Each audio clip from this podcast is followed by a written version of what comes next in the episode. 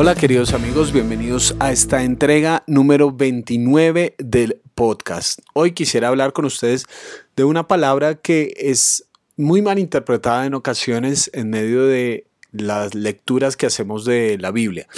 A veces tenemos que reconocerlo, se ha usado la Biblia para perpetuar ciertos movimientos machistas donde se le impone a las mujeres que tengan que hacer ciertas cosas. La verdad también es que en la Biblia hay ciertas narraciones que nos dejan los pelos de punta, que en, el trato que tienen los hombres hacia las mujeres, pues mm, nos dejan mucho que desear respecto a cómo era el trato de los hombres hacia las mujeres. Y una de las preguntas que surge naturalmente es si Dios apoya esto.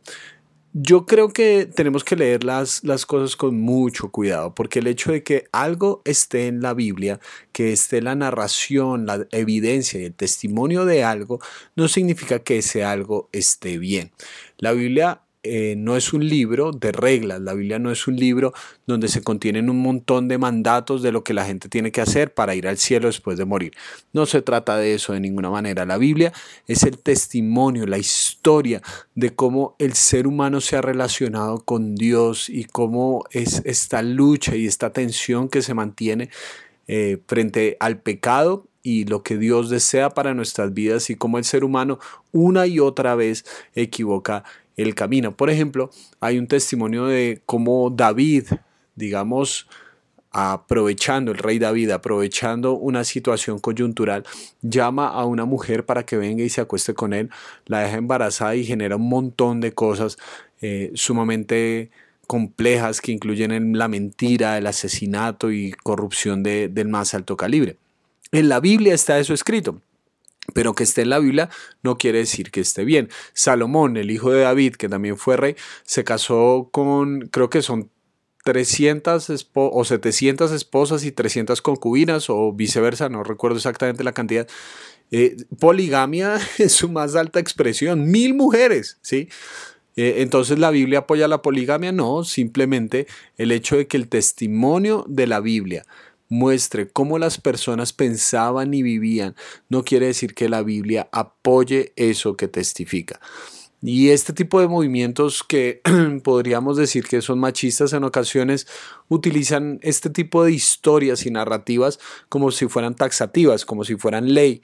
Y no es así, simplemente son testimonio de cómo funcionan las cosas. Pero, perdón, todo eso genera una mentalidad en el trato con las mujeres. Uno de los testimonios que tenemos eh, en, cuando, Jesús estaba entre nosotros es que a Jesús le traen una mujer encontrada en el acto del adulterio y le piden a Jesús que, que diga qué se debe hacer, si apedrear a la mujer o, o qué. Cuando ustedes leen la ley se dan cuenta que es la pareja encontrada en adulterio. Uno no puede adulterar uno solo. Eh, se requiere la intervención de otra persona y eventualmente esa, persona tendría que ser un hombre. Eh, en el caso de, que fuera una mujer la que está frente a Jesús. Entonces, una de las preguntas que uno tiene que hacer es ¿dónde está el hombre? Uno, uno se da cuenta cómo esta mentalidad irradiaba la religiosidad popular de ese entonces. Había una oración entre los fariseos que decía, Señor, gracias porque no soy un gentil o un pagano, no soy un perro, ni soy una mujer. Sin embargo, una de las cosas que pasa en el movimiento de Jesús es que Él em, acerca a las mujeres para que sean parte de este movimiento, para que sean sus discípulas, para que sean seguidoras de Él. Jesús cambia radicalmente la percepción que en ese momento tenía la gente respecto a cómo se debían comportar los rabinos. Porque, por ejemplo, una de las historias más conocidas es cuando están estas hermanas, Marta y María, y Marta está sirviendo a Jesús y a los discípulos, está haciendo los oficios de la casa y María se sienta a los pies de Jesús para escucharlo. Y Jesús le dice a María, a, a Marta, Marta, aprende de María que ella escogió la mejor parte. Una de las cosas que normalmente decimos y una de las conclusiones que tenemos es que la mejor parte es Jesús y sentarnos a sus pies y eso está perfecto y eso está muy bien, pero quienes se sentaban a los pies de un maestro eran sus discípulos. Es decir, Jesús está haciendo un acto socialmente revolucionario al permitir que una mujer sea su estudiante, su aprendiz, su discípula. Esa parte no le será quitada. Eh, esta mujer que sigue al maestro no es rechazada, no es dejada de lado. Esta mujer no es eh, puesta en unas tareas diferentes o eh, menospreciadas o de segunda categoría. Esta parte no le será quitada, dice Jesús. Ella puede sentarse aquí. Y muy interesantemente, los primeros testigos de la resurrección no son hombres, son mujeres. En un, tribunal judío de esa época, el testimonio de una mujer no valía para nada. Puede ser que ella fuera la única testigo presencial de un crimen o de alguna atrocidad, pero su testimonio no valía para nada.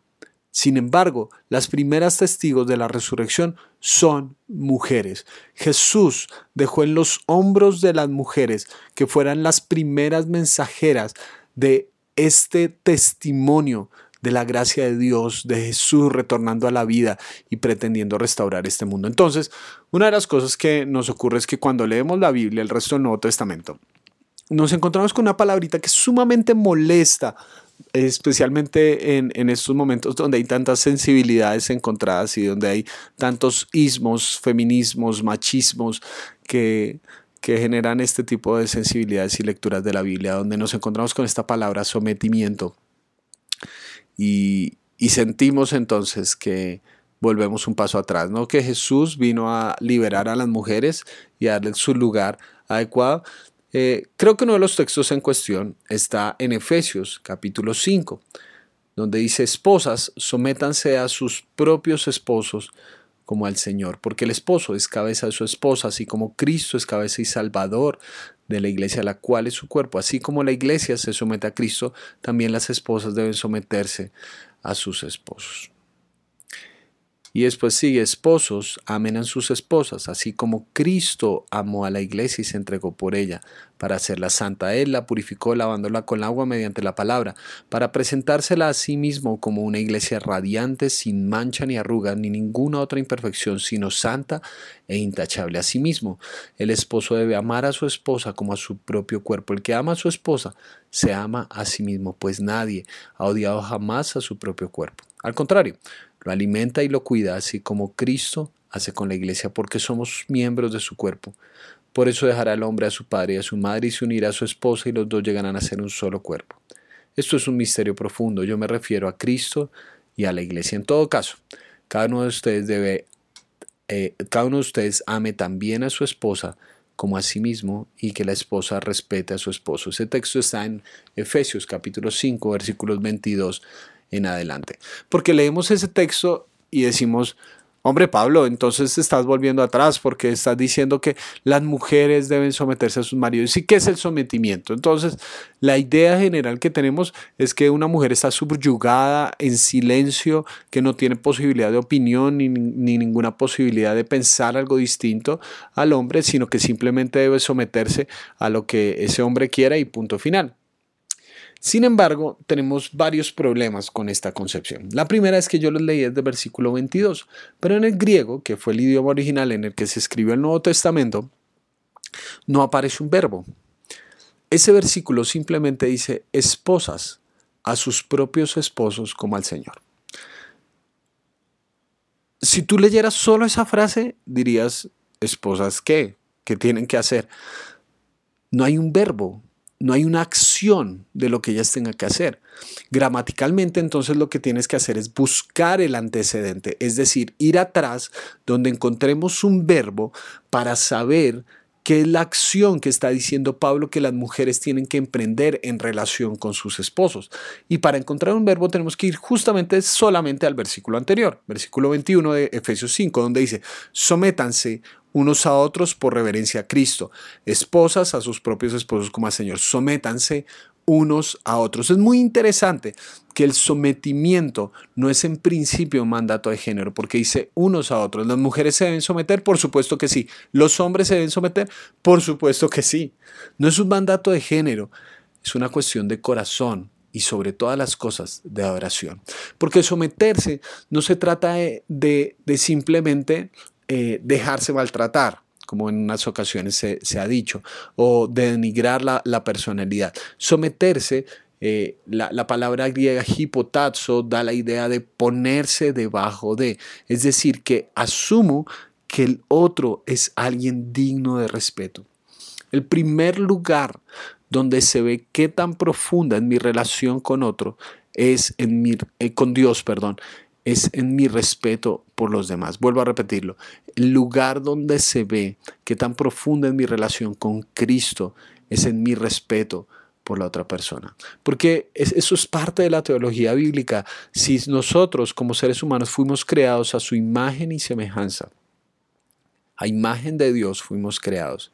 El respeto hacia el otro es una manifestación de que tanto yo respeto a Dios, porque esa persona, Dios es espíritu, Dios no, tiene eh, ninguna forma física definida. Entonces el otro se convierte en el punto referencial de que tanto yo respeto a Dios como trates a los seres creados, refleja lo que piensas acerca del Creador. Entonces, nos damos cuenta que en principio este respeto eh, debería ser natural y, debería ser parte de las relaciones de lo que compone la iglesia. Y te das cuenta entonces que a las mujeres no se les está diciendo algo más, ni se les está diciendo que por ser mujeres tienen que someterse. No, señor. La razón para someternos es por reverencia a Cristo, es por amor a Cristo. Y no solo las mujeres se tienen que someter, sino que los hombres también nos tenemos que someter porque nos debemos someter unos a otros. Y las mujeres, dice, que se sometan a sus esposos, es decir, que respeten, que valoren, que vean en este hombre la imagen de Dios, como lo hacen con como si fuera Cristo prácticamente. No porque este hombre sea digno de adoración, ni mucho menos, sino porque está revestido de, dignidad y de valor. No por ser hombre, sino por ser creado a imagen y semejanza de Dios. Y entonces llegamos a esa concepción de que el hombre es esposo, es cabeza de la mujer. Pero vean que dice algo muy interesante, como Cristo es cabeza y salvador de la iglesia. A veces pensamos que esto de cabeza es cuestión de superioridad pero aquí lo que se ve es que la cabeza, y cuando ustedes piensan en las estructuras de las armaduras romanas, en primer lugar, no, no se trata de que alguien es superior a otro. Que haya una estructura no quiere decir que el otro es más importante eh, que, una, que una persona. Eh, piensen en un edificio. ¿Cuál ladrillo es más importante que el otro? No, hacen parte de una estructura y cada uno es importante. Si quitas una columna, eh, si quitas dos columnas, eh, perdón, si quitas una columna en una construcción de dos columnas, pues se va a caer, ¿sí? Eh, que haya una estructura no quiere decir que uno es superior al otro. Entonces, em, y esta concepción está muy anclada en Pablo, lo pueden leer en, en, Primera de Corintios, donde Pablo habla de, del concepto de cabeza en Primera de Corintios 9, si no estoy mal, o Primera de Corintios 11, lo pueden leer más a profundidad. Porque Pablo aquí está diciendo que Cristo es cabeza y salvador de la iglesia. Es decir, que la autoridad de Cristo no proviene de la imposición, proviene del acto supremo de servicio, de entregar su vida por la iglesia. Así lo dice el Evangelio de Juan en el capítulo 13. Sabía Jesús que el Padre había puesto todas las cosas bajo su dominio y que había salido de Dios y a él volvía, así que se levantó de la mesa, se quitó el manto y se ató una toalla a la cintura. La autoridad no proviene de la imposición, la autoridad verdadera no es aquella que se impone. La autoridad verdadera es aquella que puede servir porque conoce su valor, su prestigio delante de Dios. Mm, por eso Cristo, el acto supremo de, servicio que hizo por, por la iglesia, por la humanidad, fue la salvación. Y, y cuando alguien te ama de esa manera, cuando alguien eh, es capaz de servirte de esa forma, eh, respetarlo simplemente es una consecuencia natural. Someterse a esa persona no como una lucha de poder, porque no hay nada que demostrar, sino como una muestra de amor y, de respeto, como una muestra de honra frente a una persona que eh, está dispuesta a dar su vida por ti, porque eso es lo que dice Pablo, esposos, amen a sus esposas así como Cristo amó a la iglesia, es decir, tienes que estar dispuesto a morir de ser necesario por esa mujer, porque ella es alguien por la que vale la pena morir, ella es alguien por la que vale la pena derramar cada gota eh, de sangre de ser necesario.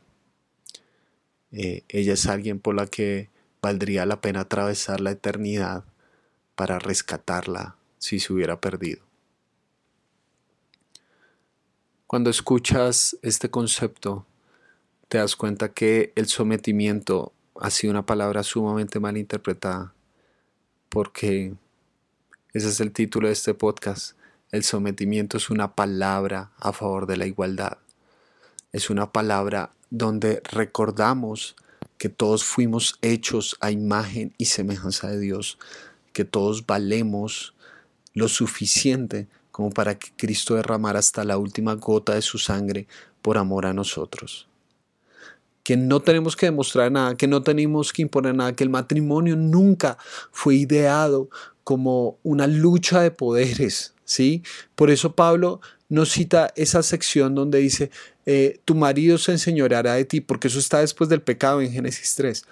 Pablo dice, por eso dejará el hombre a su padre y a su madre y se unirá a su mujer y los dos llegarán a ser un solo cuerpo. Eso es parte del plan original de Dios, esta estructura de diversidad y que pretende la unidad. Estos dos que son distintos, que piensan diferente, que, pero, pero que pretenden ser uno solo, un yo y un ella, un él y un ella que pretende ser un nosotros.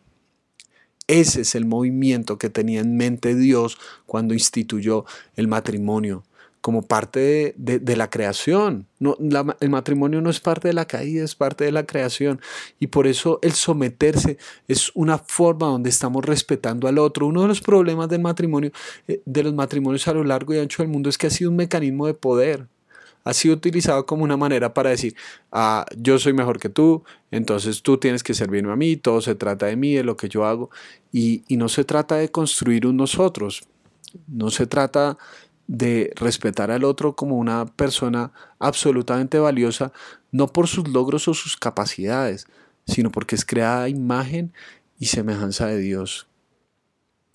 Cuando una persona te ama como Cristo amó a la iglesia, eh, te das cuenta que el respeto es parte natural de, de esto.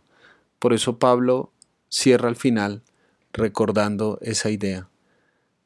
Esposas, respeten a sus esposos y esposos amen a sus esposas.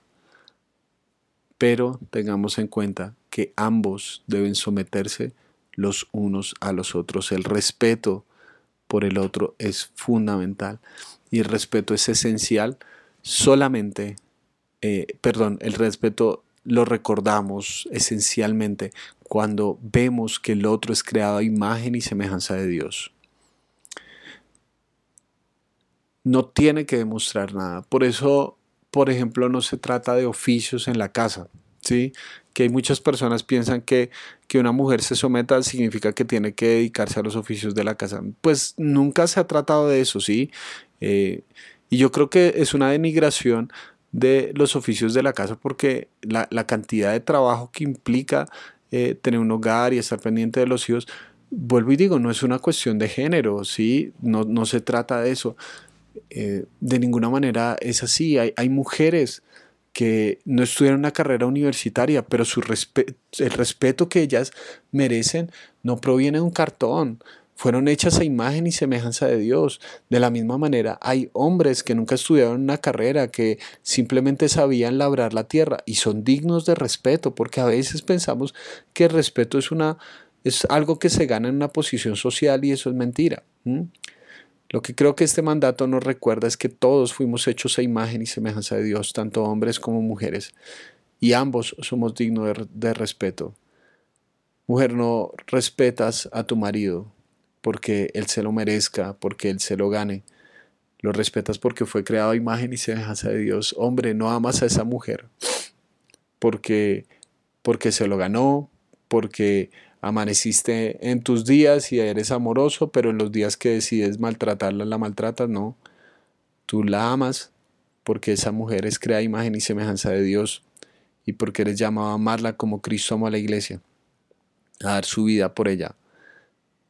Porque no solamente ves en ella eh, un amor increíble, sino que ves en ella alguien por la que vale la pena morir.